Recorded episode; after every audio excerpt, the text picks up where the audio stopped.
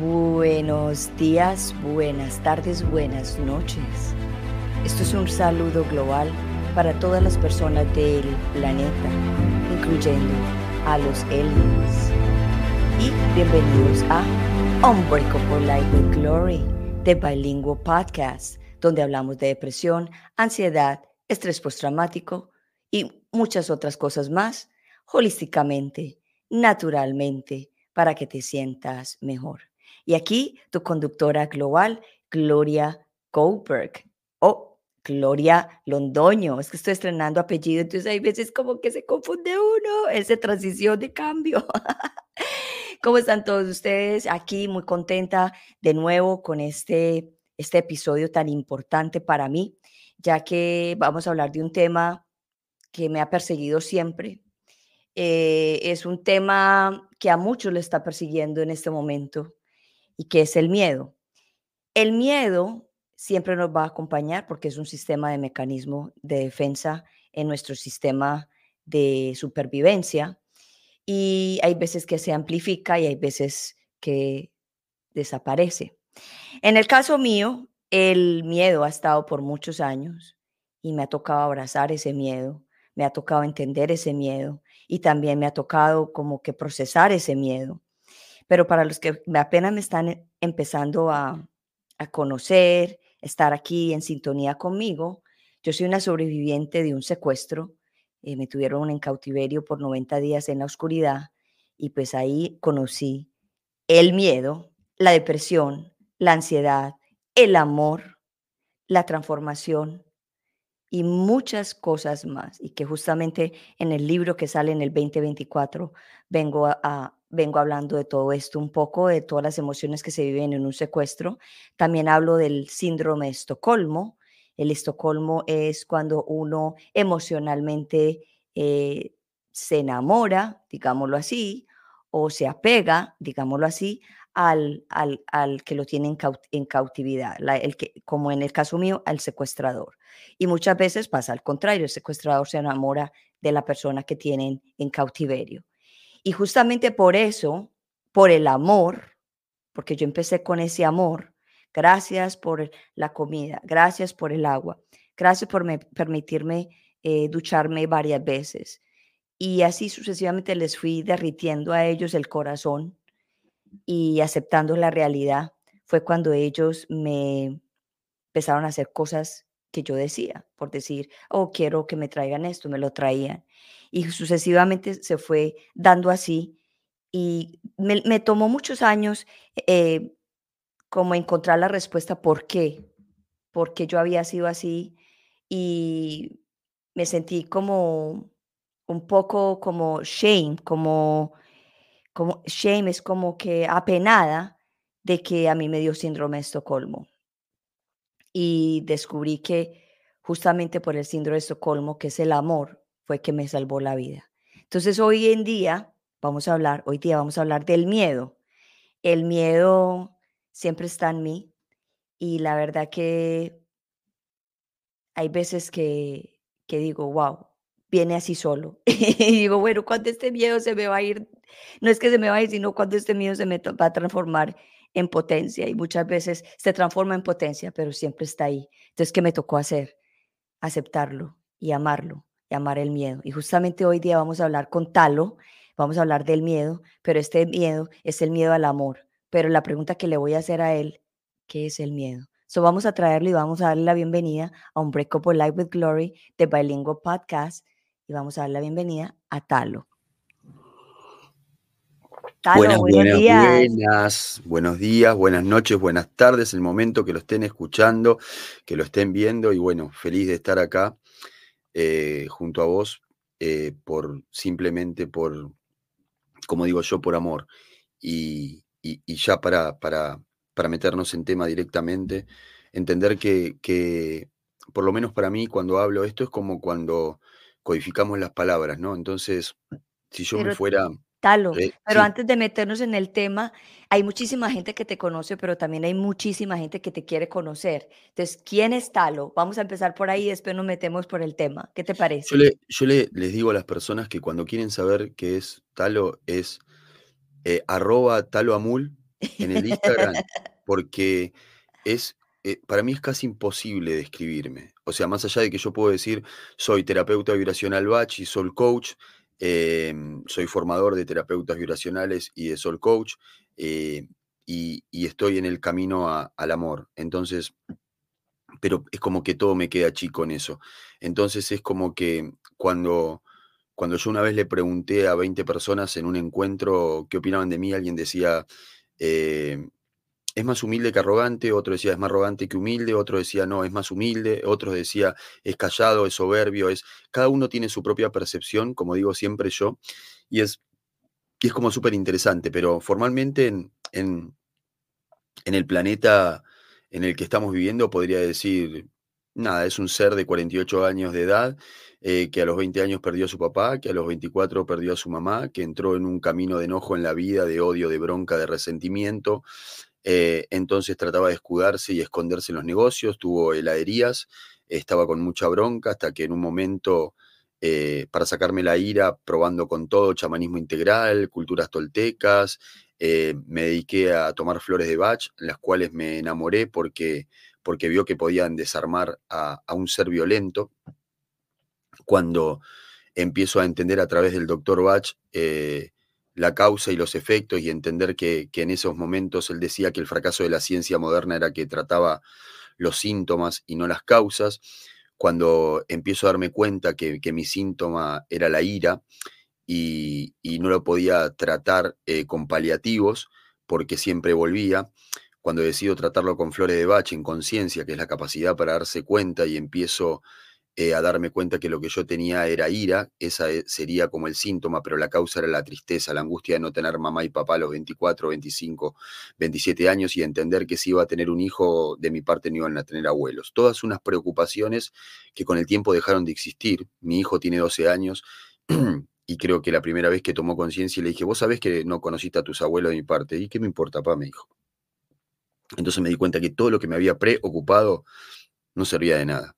Entonces, nada, así descubrí las flores de Bach, me empecé a tomarlas y luego dije, yo quiero ayudar a muchos talos porque me parecía que era como una forma eh, de, no, de no luchar con la guerra, sino de construir la paz. ¿Por qué? Porque en vez de, de frenar eso era aportar un estado pacífico en los seres. Entonces yo me sentía como una bomba de tiempo cuando andaba en la calle. Tuve episodios violentos, entonces dije, qué bueno, ¿no? Que, que haya más gente que antes, en vez de, frenar y querer matarse, se haga responsable y diga, sí, perdón, me equivoqué, mala mía, y que lo sienta, no que se lo trague y que eso le produzca hipertensión, ¿no? Eh, y cuando me sucedió, me hice, me, hice terapeuta vibracional, a lo que un día le dije a mi compañera, no quiero más los negocios, no sé si seré pobre, rico con esto, pero me quiero dedicar a esto porque lo único que voy a hacer es tratar de ser suficiente. ¿Qué quiere decir? Que pueda cubrir los gastos suficientes, pero la felicidad que me da la paz de, poder asistir a alguien y que alguien me diga, talo, eh, me cambió la existencia. Entonces ahí me empecé a dedicar. Luego muchos querían formarse conmigo y empecé a ser formador y bueno, la vida, Dios, el universo me fue llevando hasta aquí ahora. Si me preguntan quién soy, les digo, les respondo con mi brazo, mi tatuaje, que digo, soy lo que hago para cambiar lo que soy. Entonces, somos lo que hacemos para transformar lo que somos. Así es. Sotalo, hablemos del miedo. ¿Qué es el miedo para ti? El miedo es, es, es cuando hay diferentes tipos de miedo, como bien lo dijiste vos cuando, cuando empezamos a dialogar, hay diferentes tipos de miedos, hay miedos potenciales posibles, cosas que yo trato en mis sesiones, en mis mentorías privadas, hay miedos em, eh, potenciales físicos posibles, hay miedos potenciales eh, físicos imposibles y hay miedos potenciales emocionales posibles. Entonces, cuando las personas lo podés eh, diferenciar en una sesión conmigo, entonces eh, en diferentes actitudes, digamos, físicas, te empezás a dar cuenta que cuando la mente exagera a través del sistema de protección, eh, ese miedo se puede exagerar tanto que se transforma en pánico. Cuando se transforma en pánico, te prohíbe tomar acción en diferentes situaciones. Entonces, es interesante porque durante la pandemia, que, si bien fue uno de los mejores momentos en mi existencia porque yo estaba en una paz que ya había conseguido, entonces eh, no tenía grandes situaciones que muchos seres humanos pudieron haber vivido. Por ejemplo, uno de los grandes miedos era la muerte de los padres, ¿no? Porque se morían las personas más longevas y, y mis padres ya no los tenían yo, entonces ya ese miedo no existía, ¿no? Entonces, es interesante porque tuve mucho tiempo para tratar personas donde había personas que eh, vos podés tener un miedo que te haga usar barbijo, que te haga ponerte un protector, pero también hay un miedo que te dice, no salgas a la calle. Y hay personas que llegaron hasta la inanición por no tener hijos, por no tener nietos, por no tener alguien que le pueda ir a hacer las compras, ¿no?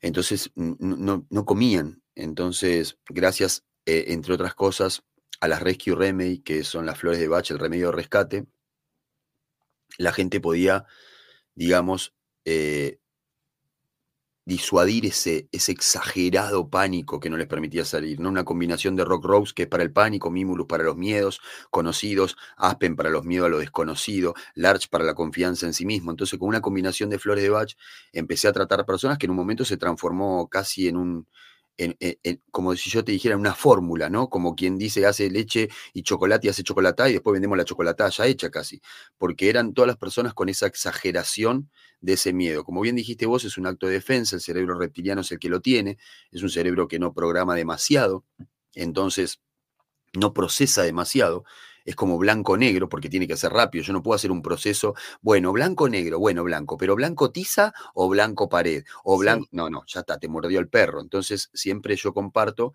si vos tuviste una memoria que quedó en el cerebro reptiliano, que son datos, logos, la mente son logos, datos. O sea, no, no, no podés apelar a nada. Si apelás a otra cosa es a la intuición.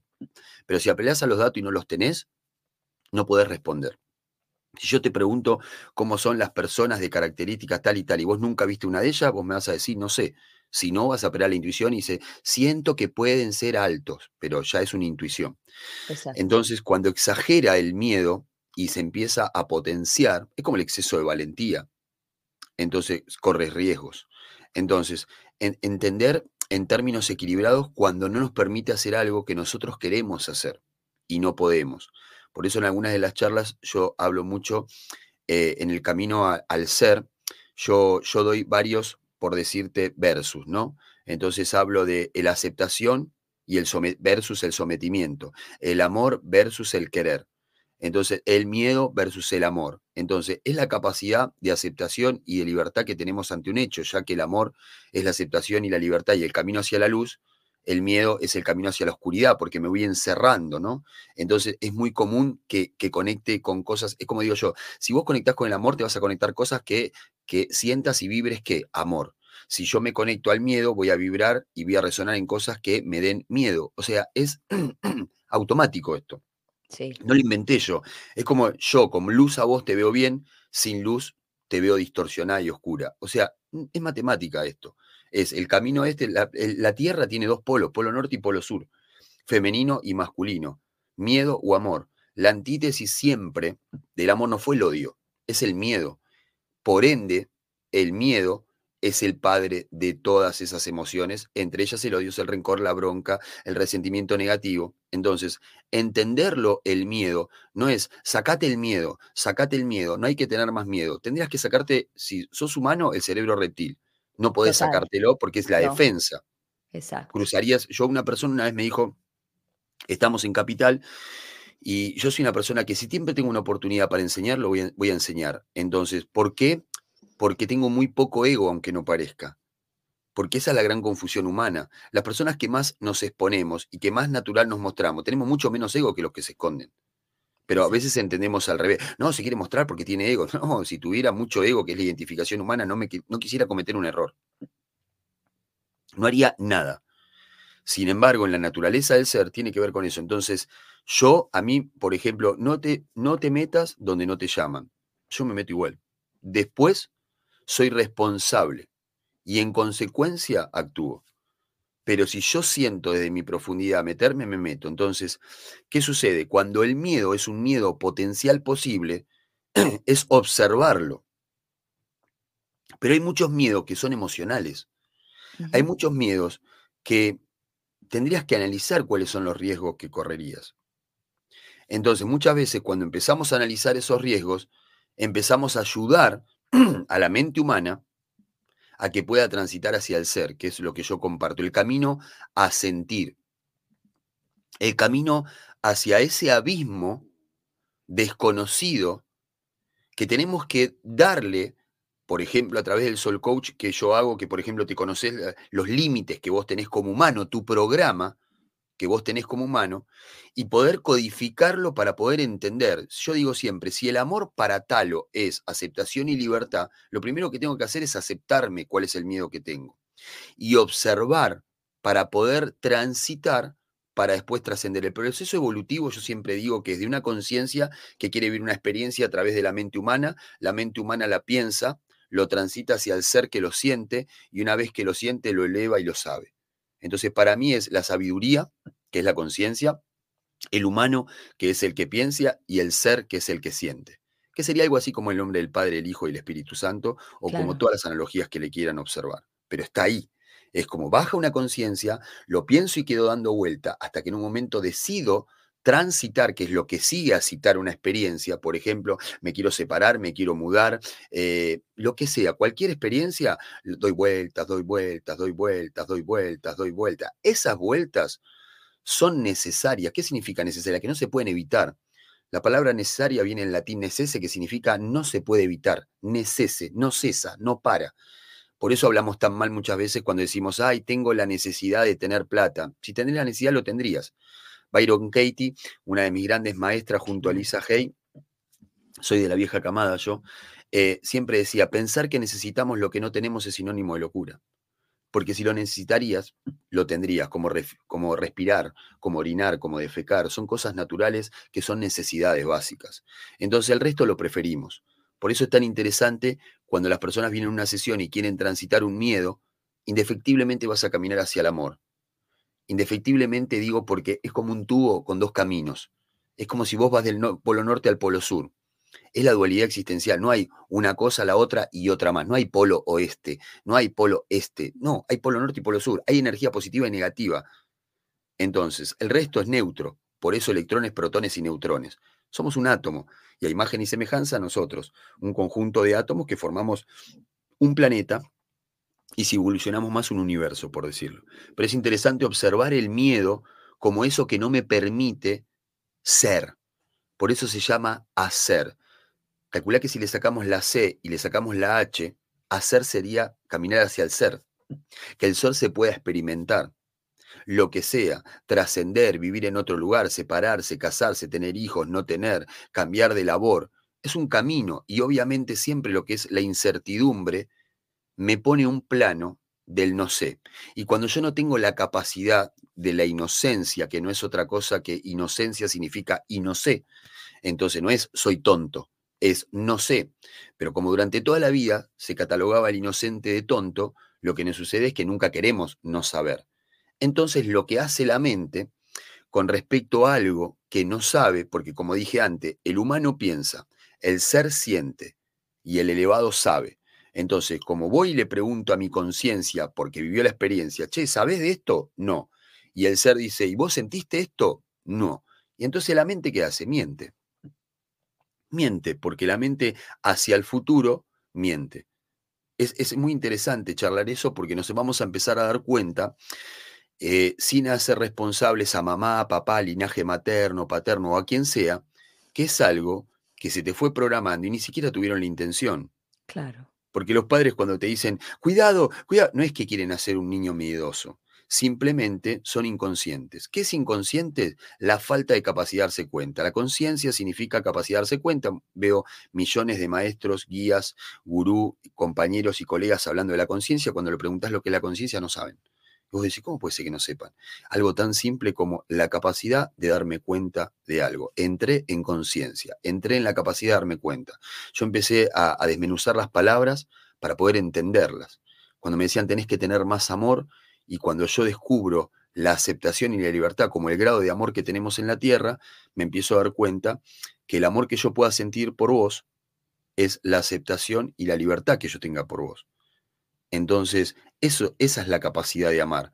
Y, con eso no quiero decir que tenemos que transitar hacia ahí, pero que vamos hacia ahí, yo no tengo duda. En canalizaciones vi que saliendo de este, digamos, de este halo que tiene la Tierra para no, para no llamarle domo, porque el domo es porque nosotros creo que podemos ver solamente el horizonte, entonces los ves como ese medio círculo, como el arco iris, pero yo creo que eso cubre todo, ¿no? Pero no podemos verlo desde afuera. Entonces, saliendo de ese halo, por así decirlo, creo que para mí lo único que existe es el amor que es la aceptación y la libertad de todo lo que existe. Entonces mi camino es todos los días eh, aceptar y liberar un poquito más, ¿no? Es, lo, lo que considero. Entonces el camino hacia el amor es ir alejándome del miedo, aceptando y liberando y entendiendo y confiando que lo que tiene que suceder no es otra cosa que lo que te tiene que suceder. Desconectando de, ese potencial negativo hacia lo que te puede suceder de manera negativa, el campo electromagnético va a dejar de conectarse, ¿no? Eso es hackear un poco la matriz. Sotalo, bien dijiste anteriormente que hay diferentes miedos, por ejemplo, el miedo al ser y miedo al amor. ¿Nos podrías, escogí estos dos porque dentro de los títulos que me enviaste estaban estos dos, el miedo al amor y miedo al ser. ¿Cuál es la diferencia? Yo siempre, lo, eh, son como, en, ciertas partes son sinónimos, ¿no? Es como, es como el sinónimo que tiene una, una, abeja y un mosquito y vos me decís en qué que se parecen, en que los dos vuelan nada más que eh, uno, uno, se puede alimentar de miel, otro de desechos y otro de sangre, pero tienen condiciones parecidas. Eh, para mí el, camino a hacer es a lo indefectible, a lo que queremos evitar. A, siempre que, que, que no queremos hacer algo que sentimos hacer, nos estamos negando. Y cuando nos negamos una y otra vez, nos volvemos a renegar, que significaría volver a negarse. Y la condición de, de renegarse es lo que naturalmente conocemos como sos renegado, estás renegando, vivís renegándote. Entonces, eso es el camino del miedo. En cambio, el camino del amor, si yo digo que es la aceptación y la libertad, si yo me acepto, ya estoy transitando el 50% del amor. Entonces, sería eso, el camino a ser y el camino al amor es muy parecido. Porque es como si yo te dijera analógicamente, el camino del miedo y de la mente es lo mismo. ¿no? Entonces, esto no se trata de racionalizarlo tanto. Por eso yo trato de que digo, cuando la gente me pregunta, ¿cómo te das cuenta cuando una persona es inteligente? Cuando usa la intuición. Cuando no usa la intuición no es una persona inteligente, es una persona quizás razonal o que usa la razón. Por eso el ícaro chamánico dice, ábrete corazón, ábrete al sentimiento, ábrete al entendimiento, deja a un lado la razón. El entendimiento es como la sabiduría del corazón. Es entender que lo que te sucedió es lo que hizo que vos hoy estés acá. Y cada suceso en tu vida te marca para asistir a los que van a transitar por donde vos estás transitando, como hablamos fuera de cámara. Tu vivencia es la que asiste a los demás, entendiendo que el peor momento de tu existencia luego puede ser lo mejor que te sucedió en la vida. Pero poder comprender y asistir al humano cuando hablo del humano, hablo de la biología humana, no del ser, porque el ser es eterno, porque el ser es éter, porque el ser ni el fuego, ni el agua, ni la tierra, ni el aire le puede hacer daño. Por eso el curso de milagros dice, nada real puede ser amenazado, nada irreal existe, en eso radica la paz de Dios. Entonces, darme cuenta que el camino a ser es querer avanzar en mi experiencia humana, no importa si vengo de un lado, vengo de otro, si salí de la Tierra o si soy un voluntario estelar, pero poder decir, yo quiero transitar hacia ahí. Pero los miedos, que es mi mente, ulucubrando un montón de cosas para protegerme, no me están dejando transitar. Entonces, transitar hacia el amor y transitar hacia el ser es similar. Porque si yo me quedo en mente, me quedo en miedo. Siempre. Si me quedo en ser, me quedo en aceptación y libertad de lo que tiene que ser. Y si alguien viene y te dice, pero Gloria, no hagas esto, eh, te podés morir. Bueno, responsable a eso actúo y, en consecuencia respondo. Es muy importante hacerse responsable. Por eso yo hablo de la responsabilidad. Pero ahí está el problema también, que la gente se deja influenciar del miedo. Por ejemplo, el, tema que, el, el, ejemplo que acabas de poner. Hay personas que se dejan, eh, eh, like, em, por ejemplo, hay alguien que viene y, te dice, ay, eh, no pasen por ahí porque se puede caer el, el cómo es el puente, un ejemplo. Exacto. Y la, gente, y la gente no lo hace porque le da miedo. Entonces, y eso es lo que está pasando en el mundo, el miedo, el miedo es contagioso para muchas personas, pues, casi todos. Si nos dejamos, si nos dejamos llevar. Es mente. Entendiendo que, yo te voy a hacer una analogía, y yo siempre digo, yo no hablo de verdades, vamos a hablar de mentiras, para así la mente no se miente, porque cuando vos decís, te voy a contar algo, vos fija, esto es una, una, una acción-reacción. Si yo te digo grandes verdades, y te digo que voy a decir una verdad de Dios, ya el cerebro empieza a decir, a ver si es una verdad de Dios, yo no creo que sea una verdad de Dios. No sé de dónde saca este que tiene su verdad. Ya el cerebro empieza a hacer cosas.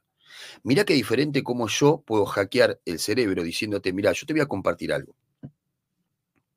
Lo que te voy a compartir, primero te voy a decir que es una fábula. Segundo, te voy a decir que es totalmente mentira, que no es real, pero qué es lo que yo siento. Entonces, yo siento que va a haber choques de libertades, que va a haber caos, porque es parte de la existencia de lo que tiene que ser. Y que el miedo responde a la corteza terrestre. En esta mentira y en esta fábula que estoy compartiendo simplemente para, para el ser que no puede hacer otra cosa que sentirlo, la mente ya no tiene que hacer ninguna labor, porque ya le aclaré que esto que estoy compartiendo es mentira y que es una fábula. Entonces, comparto que la corteza terrestre es una energía negativa. ¿Por qué? Porque como yo te dijera, está el protón en el centro de la Tierra, el neutrón y el electrón. Entonces te digo que el electrón es, lo que hace que nosotros estemos pegados en este momento y que en mi fábula y mi mentira no existe em, la teoría de la gravedad, existe la teoría del electromagnetismo y que si nosotros vibráramos más en positivo podríamos hasta volar. En esta fábula te digo que el electromagnetismo de la Tierra es la corteza y que de acá a algunos años, fabulándolo, eso se va a salir. Y va a quedar el ser. A imagen y semejanza te digo que a nosotros nos va a pasar lo mismo. Entonces, en esa fábula nos vamos deshaciendo cada vez más del miedo y por eso son como las cosas que quedan el miedo exagerado, la razón exagerada que está relacionada con el miedo exagerado, con la mente, con la mentira, con la materia. en cambio, el ser, ¿cómo va a tener miedo si es eterno? Si es éter. Entonces, en esta combinación de ser y de humano que somos nosotros, entendiendo los que tenemos un poco más de años, no así tanto los jóvenes que ya nacieron casi con el ser integrado, por decirlo de una manera, nosotros venimos, yo por lo menos con 48 años, eh, vengo de una madre que era unidad de la Escuela Científica Basilio, pero me acuerdo que nosotros cuando éramos muy chiquitos éramos humanos, humanos. Todo, viste, hola, sí es un ser humano. Y la palabra ser no existía. Era como un ser humano. Entonces, éramos netamente materiales. Valíamos por lo que teníamos. Em, si tenías tal cosa, entonces vos podías eh, imitar a otro, porque te ponías un reloj y porque te ponías una cadena y podías imitar a ese que le iba bien. Hoy también se hace. Entonces, poder empezar a observar estas situaciones y darnos cuenta que algo se desarrolló, yo podría poner fechas y decir a partir del 2012, pero también podría ser antes o después, hay algo adentro nuestro que empezó a brotar, por lo menos en algunos seres, los que yo me relaciono. Empezamos a hablar del ser empezamos a hablar del ser de luz, empezamos a hacer un ser luz. Yo me acuerdo cuando veía acá un programa que se llamaba Poco Ángeles o Casi Ángeles, que hablaban de los seres de luz, entonces de la luz interna, del brillo interior.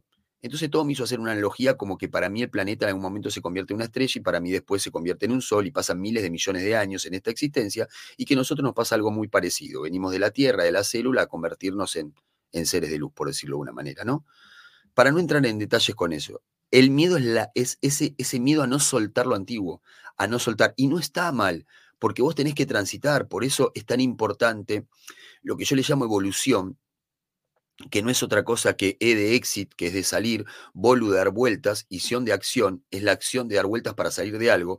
Las veces que tengas que dar vuelta, para poder transitar y trascender algo que te aterra, pero es empezar a dar esos pasitos. Entonces, cuando nosotros escuchamos todo el tiempo a dioses externos, no estamos escuchando al Dios interno. porque es fuerte lo que voy a compartir, pero por ahí lo que te tiene que pasar es lo que te tiene que pasar y lo que tenés que experimentar es lo que tenés que experimentar y vos te estás privando de vivir esa experiencia justamente por el miedo que en el exceso de raciocinio te pone un montón de excusas. Es así. El cerebro te hace decir cosas increíbles. Yo tengo de sesiones de mis mentorías privadas que las personas ni siquiera tienen por decir personas que las están viendo como nosotros, que, que, esto puede estar viendo un montón de personas, ¿cuál es la diferencia? Nosotros estamos así. Una vez le pregunto a un hombre, hombre y heterosexual. Me dice, ¿cuál es la diferencia entre sentir y pensar? Le digo, mira que a veces nosotros decimos qué sentimos y a veces nos preguntan qué sentimos y decimos qué pensamos. No, me dice, yo, yo cuando siento, siento y cuando pienso, pienso. Te voy a dar un ejemplo. Le dije, ¿qué sentís si te doy un beso en la boca en este momento? Su cerebro empezó totalmente machista, se viajó. Porque, ¿sabes cuál fue la respuesta? Bronca, odio, eh, no sé, que, que por ahí te empujo. O sea, vos fíjate lo que hizo su cerebro reptil. Asco. Una vez que terminó, de dar todas esas excusas que mentalmente pone el cerebro para protegerte. Después puedes decir si es linaje materno, paterno, o viene de antes, o viene de tu entorno, o viene de tu abuelo que te crió, que te protegía y que te decía, no salgas con ese escote porque pareces una puta, cuando en realidad no quería que te pase algo y te quería proteger a través de su miedo proyectándolo en vos. ¿Bien? Entonces, después de que terminó de dar la lista, mi respuesta fue, ¿yo te di alguna vez un beso en la boca? No. Y entonces, si yo te mm. pregunté qué sentís, no qué pensás que sentirías. Obviamente mi pregunta fue capciosa. Y mucha gente me dice, ay, talo siempre con lo mismo, con esa práctica. ¿Sabes qué pasa? Que los humanos siguen naciendo. Si no, si querés, le decimos a la maestra de primaria que no vaya más al colegio porque ya lo aprendimos nosotros. Vos lo aprendiste. Yo lo aprendí. Pero los seres siguen naciendo. Por eso es tan entretenido dedicarme a lo que me dedico. Los que ya aprendieron y los que ya me escucharon diez mil veces y que ya tienen todo aprendido lo que yo comparto, es como decir, vete. Dejale el espacio a los nuevos. Eso es lo más entretenido de ser mentor, de ser gurú, de ser guía, ¿no? De, poder acompañar procesos evolutivos. Los que egresan, egresan. Y, sabes que, nuevos. Sabes que tocas un tema también que, me pasa a mí también mucho, que como nosotros eh, nosotros, los seres, en el caso mío, uno se relaciona con personas quizá de la misma frecuencia o con la misma conciencia, como le quiera llamar, sin, sin hablar como de arrogante. Em, uno piensa que la gente de afuera piensa como uno, o, y no, cuando uno sale y empieza a hablar dos, tres palabras, la gente es like, wow, yo no sabía, ¿y cómo sabes tú eso? Ta, O sea, hay mucha gente allá afuera que necesita mucha educación acerca del miedo, de la conciencia, del ser, pero muchísima. Total, total, eso es.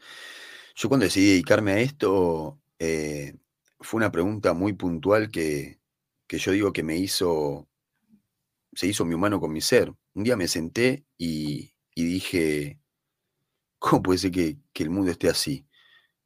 Y por, ¿es tu responsabilidad? Me dijo una voz.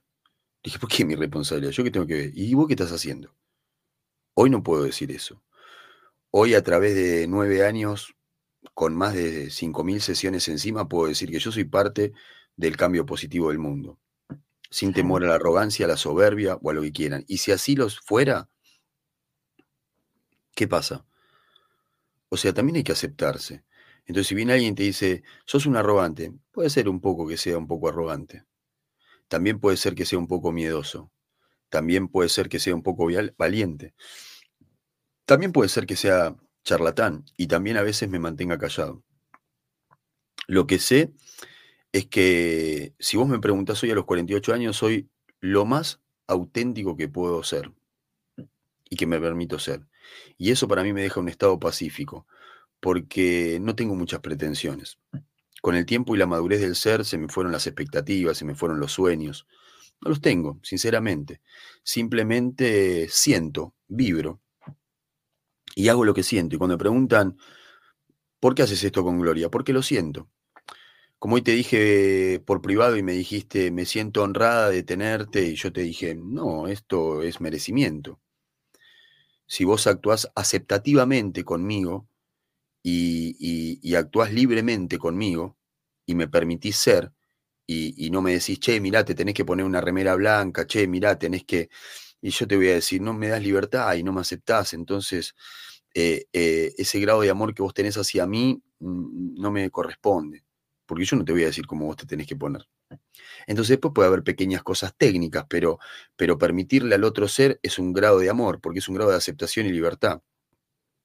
Entonces, obviamente que muchas veces eh, se pueden correr riesgos, pero de eso se trata eliminar el miedo de transitar hacia la aceptación y la libertad de lo que somos. Yo me muestro muy transparente y las personas me dicen, no, mira, te tendrías que haber puesto para la reunión esto, lo otro, o tal reloj, o tal cosa. No, mira, yo prefiero que de una sepan quién soy, porque me parece que traiciono menos.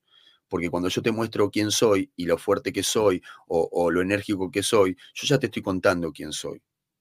O sea, esto es, funciona de esta manera. Entonces, eh, cada uno va a tener que vivir lo que tenga que vivir.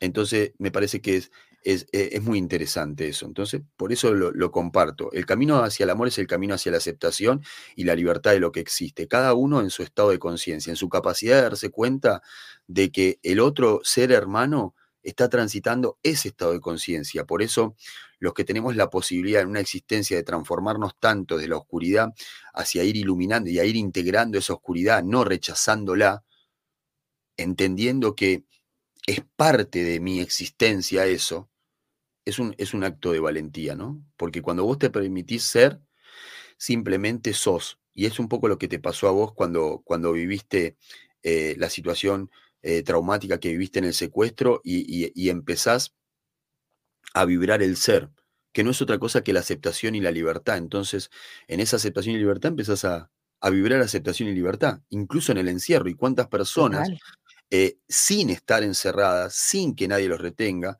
Yo puedo hablar de, la época de, Egipto cuando, cuando se podían soltar la esclavitud y se fue el 20% y volvió el 5%, imagínate, el 15% nada más se fue, los otros decidieron quedarse como esclavos.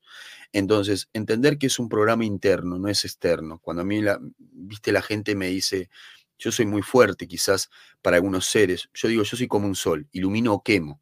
Entonces, no puedo tener la condición de iluminar, pero no quemar. O sea, porque así es el sol, es una, es una condición en sí misma. Entonces cuando las personas me dicen, no, porque eh, yo quiero, me, está torturando mi mamá y mi papá, los quiero matar, le digo, matalos, pero dentro tuyo. Porque no son ellos afuera.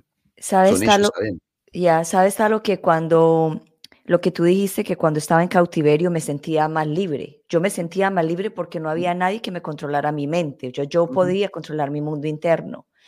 Pero me pasó algo, algo muy, digo yo, controversial un poco, digo yo, que estando en el secuestro yo me sentía libre, me sentía contenta, feliz, porque estaba aceptando la realidad, pero en el momento que yo logré la libertad física, inmediatamente yo me autosecuestré en el miedo. O sea, el miedo, yo, yo el miedo estando en cautiverio lo tuve al principio, más después ya dije, bueno, esto es lo que es y esto es lo que hay y me, acoplé, me, acoplé a la situación. Después fue cuando empecé con que me, mm, me autosecuestré en el miedo. O sea, ya no iba a Colombia, ya no me quedaba tiempo en Colombia, eh, a todo era un miedo, no, no, no creía en las personas, me daba miedo eh, decir quién era. O sea, era una cuestión impresionante hasta que a mí me tocó transformar también eso y decir, bueno, hay que parar con eso porque lo que yo tengo en la mente es simplemente una historia y, lo que pasó, pasó, y si me va a volver a pasar, va a volver a pasar. Así se me esté consumiendo todo este, toda esta mente en este momento. Exacto, eso es lo, eso es lo interesante. Cuando yo les comparto a las personas, em, cuando vos tenés un miedo, por ejemplo, yo cuando de, tantas situaciones de muerte alrededor de mi existencia, eh, tenía miedo de tener un hijo, imagínate. Claro. Simplemente por el hecho de que se me podía morir. 12 años tiene mi hijo. Entonces, cuando hoy me veo y, por ejemplo, lo dejamos solo con, hoy tiene 12, pero a los 10 también lo dejamos solo, eh, decía, ¿vos te das cuenta la lista de accidentes que puede pasar estando solo en casa? La lista que me puedo crear en mi mente, potenciales, reales, físicos, amenazas, que toque la electricidad, que se prenda fuego a la casa y no se dé cuenta, que, no sé, que se ahogue con una cáscara de manzana. O sea, no puedes vivir. Ahora, ¿vos crees que cuando lo dejamos solo no puede suceder todo eso? Claro que sí. Claro. ¿Cuál es la única diferencia? Que no está en mi mente. Eso es, la mentira, la mente, el potencial, cualquier cosa que digas hacia futuro va a ser mentira. Ya plantando en un estado neutro de y no sé, ya el cerebro se puede preparar incluso para transitar ese camino delgado que antes te puso un montón de excusas. Es esto que yo digo, ¿qué sentís si te doy un beso en la boca? No sé si no me lo diste nunca. ¿Cómo voy a sentir? Ahora, ¿qué pensás que sentiría? Que me gusta, que me agradaría, que no me agradaría, que me sentiría culpable, que me sentiría infiel, que vos sos infiel, que soy siendo partícipe y cómplice de una infidelidad. Bueno, un montón de cosas que hace la mente. Claro. Potenciales. Sí. Reales ninguno, potenciales. Yo no le estoy quitando la potencia, le estoy quitando que no es real, porque son potenciales. Entonces, poder transitar del miedo al amor, que es el camino a acepto y me libero, obviamente que es liberador, porque es en sí mismo. Es como tomar algo que te saque la sed y que es, te saca la sed. Entonces, es lo que es, en sí mismo, es la libertad y la aceptación. No es, ay, talo, pero vos te arriesgás tanto a tantas cosas y te das cuenta que no te pasan las cosas. Porque lo que te tiene que pasar te va a pasar, porque ¿cómo puede ser? Yo lo comparto, por eso no es lo mismo un ser de conocimiento que un ser de sabiduría. El ser de conocimiento es la persona leída, es la persona que conoce cómo hacer algo. Pero el sabio es el que lo hizo. No te da un diagrama, te muestra una experiencia y te dice, yo sí me tendría que haber muerto arriba de una moto, me tendría que haber muerto porque un montón de veces llegué inconsciente, manejo moto del año 89 es el día de hoy que es 2023 y sigo teniendo dos motos. Entonces, ¿por qué no desencarné todavía? ¿Sabe las veces? Hoy no, pero ¿sabe las veces que yo volví inconsciente a mi casa? ¿Sabe las veces que no, no se usaba casco antes? Ahora, con esto no estoy diciendo, drogate, emborrachate, maneja total lo que te tiene que pasar, te va a pasar. Que no sería lo más moral, pero por ahí sería lo más coherente. Porque en realidad sucede así las cosas. Porque de eso tengo para escribir un libro. Y una persona se subió por primera vez un cuatriciclo, un vecino acá al lado, se fue hasta Ramos Mejía, chocó con un auto, pasó por arriba, pegó la cabeza en la vereda y partió. Nunca se había subido una moto. Entonces ahí aplicaríamos qué mala suerte, ¿no? O sea, a veces es lo que es y obviamente no tenemos acceso a un montón de información. Y eso es lo interesante del amor, aceptar y liberar no querer todo el tiempo meter un conocimiento adentro cuando yo tengo, por ejemplo, 5, 6, 256 gigas y la información tiene 3, 4 terabytes, que un terabyte son, no sé, 1024 gigas, no te entra, no. no te entra en la razón, no podés conocer el mundo y la existencia en su totalidad y cada submundo de lo que hay, el mundo de esto, el mundo de la música, el mundo, no hay. Entonces, cuando vos empezás a operar, en la libertad y en la aceptación de lo que te toca, como hoy hablamos en privado con respecto a qué confías. No, que va a estar todo bien. No, yo confío que es lo que tiene que ser. No, pero va a salir todo bien. No sé. No sé. Yo si querés te cuento, el día que me dijeron, eh, tu mamá va a estar bien. Sí, era que iba a, iba a desencarnar. Y yo me ilusioné que se le iba a ir el accidente cerebrovascular al cual, por el cual había sido internada. Entonces, ¿en qué me convertí? ¿Me convertí en un inocente? No, me convertí en un iluso. Los ilusos tienen ilusiones, expectativas, son espectadores, expectan, esperan. Yo no espero. No espero nada. ¿Qué esperabas de este encuentro? Nada. Nada. ¿Cuál es tu expectativa? Ninguna. Ninguna. ¿Y qué, ¿Y qué sabes que va a pasar? Y no sé, porque soy inocente. Entonces, por eso se habla de volver a ser niño de corazón conectar con la inocencia de, no sé, y salí del miedo de que ese inocente se transforme en y no. Y no. Porque la mezcla de no y de sí es no sé. Por eso se dice no sé. Pero no que se transforme en un no porque. no porque va a salir mal, no porque tal cosa, no porque después tal otra, no porque... Entonces, esos recursos que da la mente para protegerme y que vos al principio de la charla lo compartiste y hablabas de que el cerebro reptil, por lo menos en, hasta que no estemos en esta condición humana, es importante, pero que ese miedo para cruzar la calle llegue a permitirte a cruzar en un acuerdo que es ponerse de acuerdo, acordar, recording, todo lo que tiene que ver con el corazón, hacer como que el cerebro esté en función del corazón y decir, che, miremos para los dos lados para cruzar, pero crucemos. En la pandemia yo trataba a personas que no cruzaban la calle, no cruzaban la calle, el pánico, se paraban en la calle tomando la Rescue Remedy y juntando valor, porque lo que hace las flores de Bach es como si yo te dijera, neutraliza la exageración mental. Por eso después las personas eligen estados alterados de la conciencia. Ayer hablando con una persona que me cruza, a mí me pasan cosas en la calle que son como para el humano muy locas. Veía una rencilla de cuatro personas, eh, vendedores ambulantes, eh, se, gritaban y se decían que se iban a clavar una navaja y que no, que ya vamos a terminar no sé qué, y yo decidí meterme. Y el humano medio no hace eso. No. Porque puede correr riesgos. Y la persona que estaba me dice, ¿a dónde vas? No sé quizás a morir, a ir al amor, ¿no? Porque morir es ir a lo eterno, por eso se llama amor, ir. Y amor significa sin muerte, a es sin y mor es muerte. Entonces el que vive en amor vive sin muerte, porque vive eternamente. Se empieza a reconocer en sí mismo y se da cuenta que es una transición humana. Nada, es algo mucho más profundo, lo podemos hablar en otro podcast. Pero es interesante compartir que lo que me sucedió por no tener ese miedo y creerme tan importante en la existencia, porque ese es el otro problema. Cuando la gente dice, ay, vos te crees muy importante, Talo, no estaría acá con vos. Vos te crees tan importante, sería otra cosa. No, no, justo, no me creo tan importante. Me creo un instrumento. No me creo tan importante este. Quédate tranquila que yo sé muy bien quién está dentro mío y sé lo importante que es. Porque yo ya me acepté. No necesito que nadie me acepte. Pero estoy adentro de este envase humano finito, vulnerable, que podés terminar con él en un minuto, en un segundo. Pero decidí meterme a lo que le dije, che, se están peleando, ¿qué les pasa? Le digo, miren, les regalo dos mil pesos para que se vayan a tomar algo si quieren, pero desen un abrazo. No sé por qué dije eso. Se abrazaron los cuatro, se empezaron a reír y el que estaba peleando dijo, gracias amigo, no sé qué, y le dije, ¿te puedo dar un abrazo? Y cuando le di un abrazo me dice, no sabe lo que necesitaba este abrazo.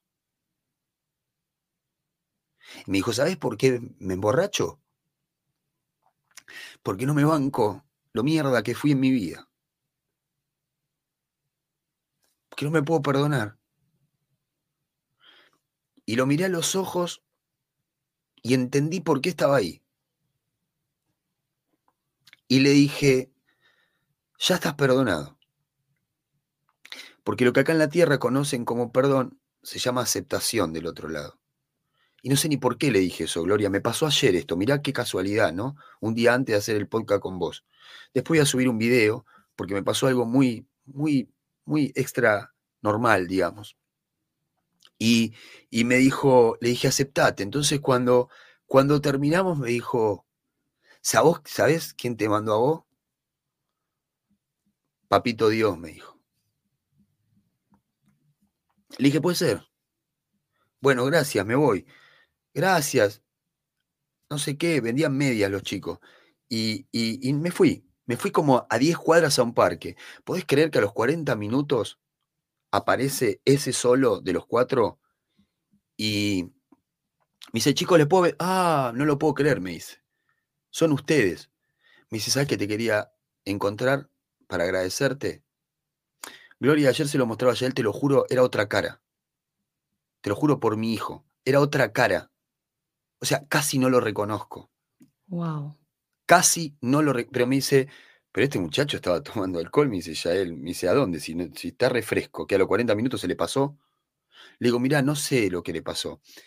Y le dije, ¿te puedo firmar un minuto? ¿Te puedo firmar? Le dije, prendí el teléfono y le dije, por favor, esto es una causa de la vida, esto no es casualidad, le digo. Y me dice, no, loco, no sé, cambió algo. Mirá, me quedan dos medias nada más, vendí todo. Me dice, hay que creer, ¿eh? Hay que creer o reventar. Me dice, gracias por aparecerte en mi vida. Y, se fue. y lo filmé. Y no pretendo nada, pero creo que si nos rendimos hacer, las cosas suceden. Y, y es una experiencia evolutiva. Entonces algunos tendrán que pasar por esto, como alguna vez tuve que pasar a los 20 años a amenazar a una persona que me agredió en un auto y también ser ese. Entonces, integrar la oscuridad y la luz en cada estado de conciencia y entender que, que a veces vamos haciendo lo que podemos y que, y que por lo menos en esa percepción baja de conciencia o alta percepción de conciencia que los humanos conocen como malo o bueno, eh, es un estado de conciencia. Y cuando yo encontré el, el, el, gran negocio de ser uno mismo, que ni siquiera es el gran negocio de ser buena persona o mala persona, es el gran negocio de ser uno mismo. Porque cuando vos sos uno mismo, pasás por procesos evolutivos que simplemente el que los vivió los puede transitar, trascender y compartirlos, porque vos hoy sos quien sos gracias a lo que te sucedió. Entonces, yo muchas veces a la gente le, le deseo lo suficiente, lo que se merezca. Y a veces un dolor, una enfermedad. Yo a los 30 años cuando tuve la erisipela me acuerdo que dije, che, cómo perdí tiempo en mi vida, en qué estoy focalizado. Hoy sí, a mí también me pasó eso hace poquito. Qué importante que es verse y decir, che, ¿en qué estoy perdiendo tiempo? ¿Por qué no vivo la vida y me rindo? Lo que pasa que yo siempre digo que los humanos medios, y yo fui parte de ellos y con la sabiduría de este presente no puedo cuestionarme la ignorancia del pasado, pensaba que que, era un acto del miedo rendirme, cuando es uno de los actos de mayor valentía. Entonces, ¿a quién voy a cuestionar? ¿A quién voy a cuestionar? A ese talo que, que quizás entre matar o morir elegía matar y quizás hoy elige morir. No, no cuestiono a ese ni cuestiono a este. Y el que cuestiona a este también está bien, porque termino dándome cuenta que no es otra cosa que un yo en otro estado de conciencia. Así es.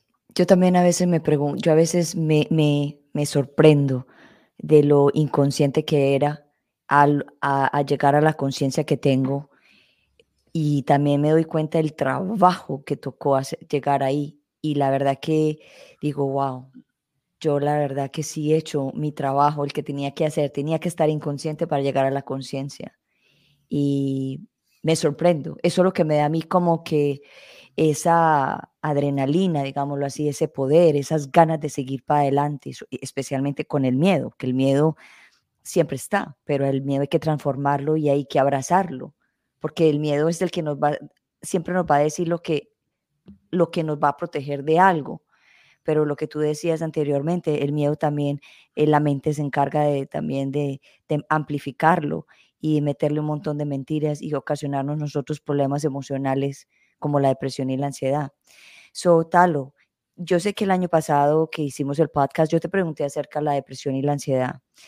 ¿Qué, qué opinas tú con, con referente al miedo acerca de la depresión y la ansiedad? Es, es, es interesante entender que recién escuchaba y reflexionaba en eso, de, llegué a la, comprensión de, entender que la mente es como una inteligencia artificial. Sí. que va cargando datos. Total. Y, y, es como si yo te dijera que llegamos a un punto algunos que somos simplemente una semilla, otros vamos siendo una semilla que brotamos, otros vamos haciendo una semilla que brotó y se transformó en flor, otros somos una semilla que brotamos, que se transformó en flor y ahora son árboles luego da frutos y esos frutos dan frutos. Hoy yo en mi existencia y, con apenas 48 años, eh, a veces no puedo ni, ni, ni creer las, las situaciones que veo porque nunca creí que en mi existencia y, y en los tiempos cuánticos tan acelerados pasan cosas que, que por ejemplo, Bach, no sé si llegó a ver los frutos de, de sus enseñanzas. Yo realicé el método de Soul Coach que creé juntando eh, información de la numerología con informaciones de, de test vocacionales y los uní y empecé a hacer durante seis años el Soul Coach, que era una sesión Luego, gracias a que me pidieron que se querían formar y que querían tener esa herramienta, algunos colegas, armé la formación. Y yo doy la libertad de que no solo cuando te formás conmigo tenés la capacidad de hacer sesiones, sino que incluso, sin ningún canon y sin ningún cobrar nada, podés incluso enseñarlo. Lo único que pido para reconocimiento del humano, porque soy un envase humano que, que, tuvo una gran labor eh, escribiendo, con la gramática, con, con, los errores de ortografía, los errores que había, el orden, el diseño de, de mi asistente. Entonces, solo que es el método Talo que es el Soul Coach. Y cuando una persona que me llamó y me dijo, Talo, voy a enseñarlo, eh, si te parece bien, claro que me parece bien. Cuanto más Soul Coach hace, más conocimiento. Cuando más conocimiento, más aceptación. Cuando más aceptación se eleva la frecuencia vibracional porque es el 50% del amor, porque el amor es aceptación y libertad. Y qué más importante que la gente se reconozca y se acepte. Entonces, poder ver una persona que diga, acá, ya soy Soul Coach, gracias a Mónica que me enseñó el método de Talo Amul. Digo, puta, estoy vivo. O sea, tengo la bendición de estar vivo viendo esto. O sea, eso que yo pensaba y decía, bueno, cuando yo no esté, por lo menos va a haber más gente trascendiendo y enseñando esto. Quizás, digo, ¿no? Y de repente que suceda, por eso digo que no tener expectativa y no tener sueños te hace que la vida te sorprenda. Yo no esperaba nada de todo esto. Yo no esperaba ni ser formador, imagínate, no esperaba ni ser terapeuta. Ya solo con tomar la flor de Bach y poder calmar esta bomba caminando estaba bien. Entonces, creo que la ansiedad es ese miedo procesado en el futuro. Y creo que la depresión es ese miedo procesando el pasado. Y creo que cuando podemos liberarnos del pasado y, de, y del futuro, empieza a quedar el eterno presente.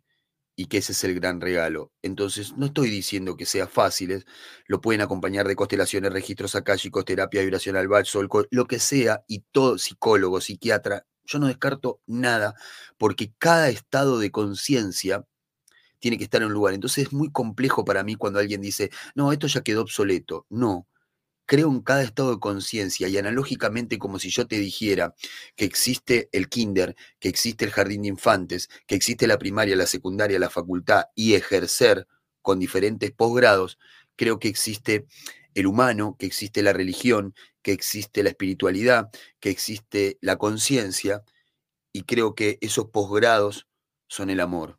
El día que, que, alguien pueda compartir conmigo que existe algo por encima del amor, entendiendo que es la vibración mayor, por eso yo hablo de Dios amor, me gustaría que me lo hagan saber porque lo podríamos charlar, debatirlo e incluso integrarlo, pero yo después del humano, de la religión y después de la espiritualidad y después de la conciencia y después del amor, una vez que encontré el amor, no, mi camino es hacia ahí, hacia cada día aceptar y liberar más y cuando en el sin querer de alejarse del miedo transitas hacia el amor, te estás alejando, sí o sí, porque son esos dos polos. Entonces, si acá hay luz y acá hay oscuridad y vos transitas hacia la luz, vos te estás alejando de la oscuridad. Si vos lo único que querés es alejarte de la oscuridad sin que te importe la luz o el amor, vas a estar transitando hacia el amor y hacia la luz. Entonces, eso es lo que puedo compartir con respecto a la depresión y la ansiedad. Entender que es ese miedo proyectado uno hacia el futuro y el otro hacia el pasado, y en esa combinación que inconscientemente hace la mente, porque no es otra cosa que datos y logos, y lo lleva a eso. Entonces es importante compartir porque no hay que pelear con la mente, no hay que matar al ego, es la identificación humana y es lo que es este envase, este traje de astronauta que te pusieron una etiqueta y un nombre para que puedan reconocerse. Entonces, poder, poder acompañarlo y decirle, vení, transitemos juntos, vayamos despacito, animémonos, que ánima significa ir hacia el alma, ¿no? Ánima bendita, me arrodillo en vos. Entonces el ánima la, situación animal, ¿no? Digo, es ese instinto, ¿no? El animal es ese instinto. Entonces, la terminación al, que significa referido a animal, es referido al alma. Wow, espectacular. Ya estamos llegando al final, eh, Talo. Eh, ¿Quieres contarle a las, personas dónde te pueden contactar? Qué, qué, ¿Cuáles son los nuevos proyectos que vienen? ¿Algún taller, algún encuentro, algún retiro? Cuéntanos. Si, si, si resuenan en, en el Instagram está mi mentira o mi verdad, mi miedo o mi amor. Y ahí está todo integrado. Nada más, pero si resuenan y si no, también está bien. Eh, acéptense. Y, aceptarse a veces incluye rechazar al otro. Así que también está bien. Espectacular. So, antes de irnos, yo siempre hago una pregunta. Eh, ¿Nos regalarías un mensaje en el día de hoy para las personas que están pensando en quitarse la vida? Siempre digo lo mismo. Entender, después de tantos años de tratar a las personas que están en, en, en suicidios, es entender que cuando yo trato en mis mentorías privadas y en, y en diferentes encuentros a través de mis sesiones, un, un homicida y un suicida lo que comparten es el querer matar a alguien. Simplemente que el homicida es, para hablarlo en criollo, es querer matar con terminar la vida de alguien que te hace la vida imposible. Y, el, y, y la persona que se quiere suicidar es el homicidio hacia sí mismo, hacia una parte que le hace la vida imposible. Cuando tratamos con algún tipo de terapia, que no es otra cosa que un tratamiento, y la palabra tratamiento sería técnicamente trato a lo que miento, o sea que tratamos a la mente, es como consultar a alguna persona profesional que, que pueda ser de mediador entre el ser y el humano, entendiendo que el humano es la parte de la mente, es la parte de la mentira que no te deja vivir. Y es porque no hay una gran comprensión y coherencia entre el ser y el humano. Y si podemos acudir a algún profesional que nos pueda ayudar a que esa mente venga y se integre, se empieza a ir la posibilidad de querer terminar con esa parte de nosotros que no podemos terminarla porque está integrada en nuestro, porque el ser y el humano es una integración perfecta. Entonces, es como si fuera una empresa donde iría dos socios y pongamos un mediador en un socio que por miedo eh, está haciendo, tiene baja percepción de conciencia. Si le podemos elevar esa capacidad de darse cuenta, en vez de tener que terminar con la vida de eso, lo integramos. Eso es lo que yo llamo la diferencia entre ser eh, eficaz y eficiente. ¿no? Eficaz sería matar esa parte de vos que, que no está funcionando y eficiencia sería poder integrarla en amor, que no es otra cosa que aceptación y libertad, y darnos cuenta que vamos haciendo lo que podemos con lo que queremos sentir. Entonces acudir a alguien que nos pueda asistir según el estado de conciencia de cada uno, buscando lo que resuena, para, para no tener que llegar a, a terminar con esa parte nuestra que indefectiblemente si terminamos con ella, terminaríamos con la otra también. Ok, y la última pregunta es, eh, ¿qué le dirías a las familias que ya perdieron a alguien que se quitó la vida? ¿Qué es lo que tiene que ser? Y que es parte de la experiencia de la existencia. Que, que no hay culpa, que hay responsabilidad. Y que la responsabilidad es la habilidad para responder a lo que tiene que ser. Y que por conciencia no todos tenemos el mismo grado de tolerancia, de soportar. Entonces, lo único que, que le aplicaría a esa situación es entender que lo único que los extraña es la mente, y lo digo por experiencia, lo traté con una madre que perdió a su hijo, que, que yo le decía que lo que le extrañaba era su mente, que no era su corazón, y ella me decía que era el corazón. Cuando tuvo un accidente automovilístico, perdió la memoria por siete meses, le mostraban una foto de su hija y ella no lo extrañaba. No lo extrañaba porque en su programa mental ya no existía el pasado, lo que había sido su hijo, y no existía el futuro, lo que hubiera sido. En ese eterno presente solamente decía, ay, lo amo a mi hijo, pero simplemente siento esto, amor. Entonces que cuando, cuando la mente ya no está, lo que queda es el amor y son memorias que quedan en el agua. A mí a veces me preguntan, ¿extrañas a tu mamá y a tu papá? No. ¿Y cómo sucedió? Sucedió, ya no está en mi memoria eso. Entonces los recuerdo neutramente y afectivamente y puedo hablar horas de mi madre que era totalmente mágica, pero sin ya esa emocionabilidad.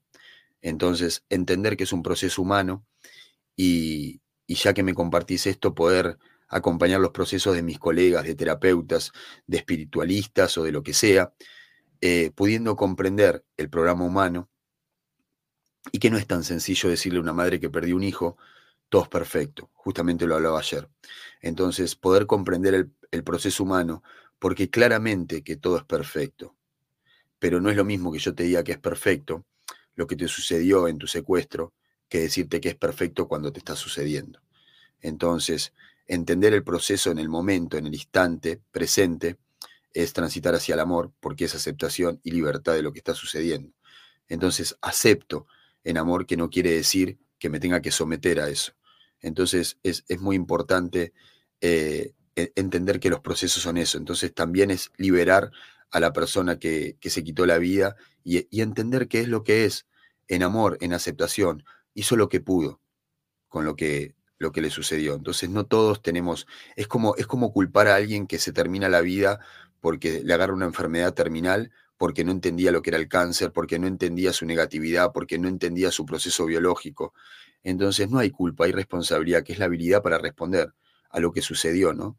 Y lo comparto porque yo cuando mi papá falleció de cáncer a los pulmones, yo era muy chico y no entendía, y teníamos un proyecto juntos, y en mi inconsciencia lo único que hacía era pegarle al cajón diciéndole que me abandonaste, que me dejaste solo cuando nadie, nadie quería más vivir que él. Pero mi inconsciencia no lo entendía. Entonces, nada, lo que puedo compartir es eso. Con, la, con el conocimiento de este presente no podemos cuestionar la ignorancia del pasado. Y cada uno aceptar, aceptar el proceso, el que se quiere enojar, el que está triste, el que está enojado con Dios, porque es, es su proceso. Pero, pero entender que, que, aunque suene muy utópico, todo pasa. Así es. Bueno, Talo, muchísimas gracias por estar en Unbreakable Life with Glory de Bilingual Podcast y te agradezco mucho, mucho, mucho que estés aquí. Gracias, gracias, gracias. Sabes que, sabes que me tenés cada vez que, que se requiera y, y, que nada, se van a venir proyectos juntos y quizás algún día hasta, hasta podemos hacer un programa una vez por mes hablando de lo que sea y todo lo que sea para aportar. Sabes que, que contás conmigo para las personas de habla hispana.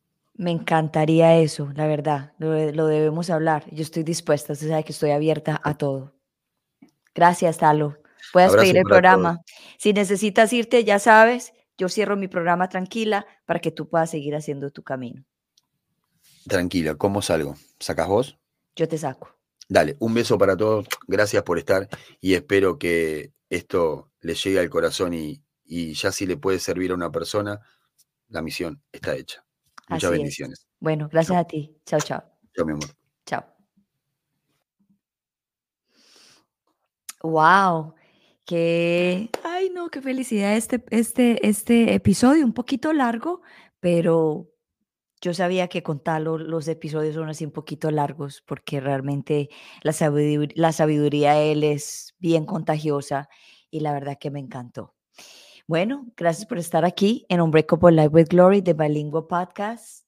Recuerden de darle like, de darle una estrella, de compartir y de, y de, y de suscribirse, que es de la forma como yo puedo, yo puedo crecer y puedo salir adelante trayendo todos estos, eh, estos sabios de la vida. Y la verdad que esta es una misión bien grande que no la puedo hacer yo sola eh, de hablar de la depresión, de la ansiedad, de temas tan diferentes de las emociones y, sacar adelante pues todo este conocimiento para que a unas personas les llegue la luz, porque cuando uno está en eh, con problemas en con las emociones, está en depresión, ansiedad, está en la oscuridad y hay veces que necesitamos ese empuje, escuchar o ver, ver o, o atender los mensajes de las demás personas porque casi siempre que tú escuchas a alguien no es por casualidad, es por, es, no es por casualidad, sino porque te tocaba escuchar en ese momento ese mensaje. De todas maneras, muchísimas gracias. Aquí se despide tu conductora global, Gloria Londoño. Y para las personas que están escuchando en versión podcast, si quieren eh, conectarse con Talo, el Instagram es arroba talo A-M-H-U-L-K para que lo puedan escribir. De todas maneras, la descripción está en la parte de abajo del episodio. Ahí podrán encontrar toda la información acerca de él si lo quieren contactar. Bueno, que tengan todos una feliz tarde y recuerden siempre que los quiero mucho. Chao, chao.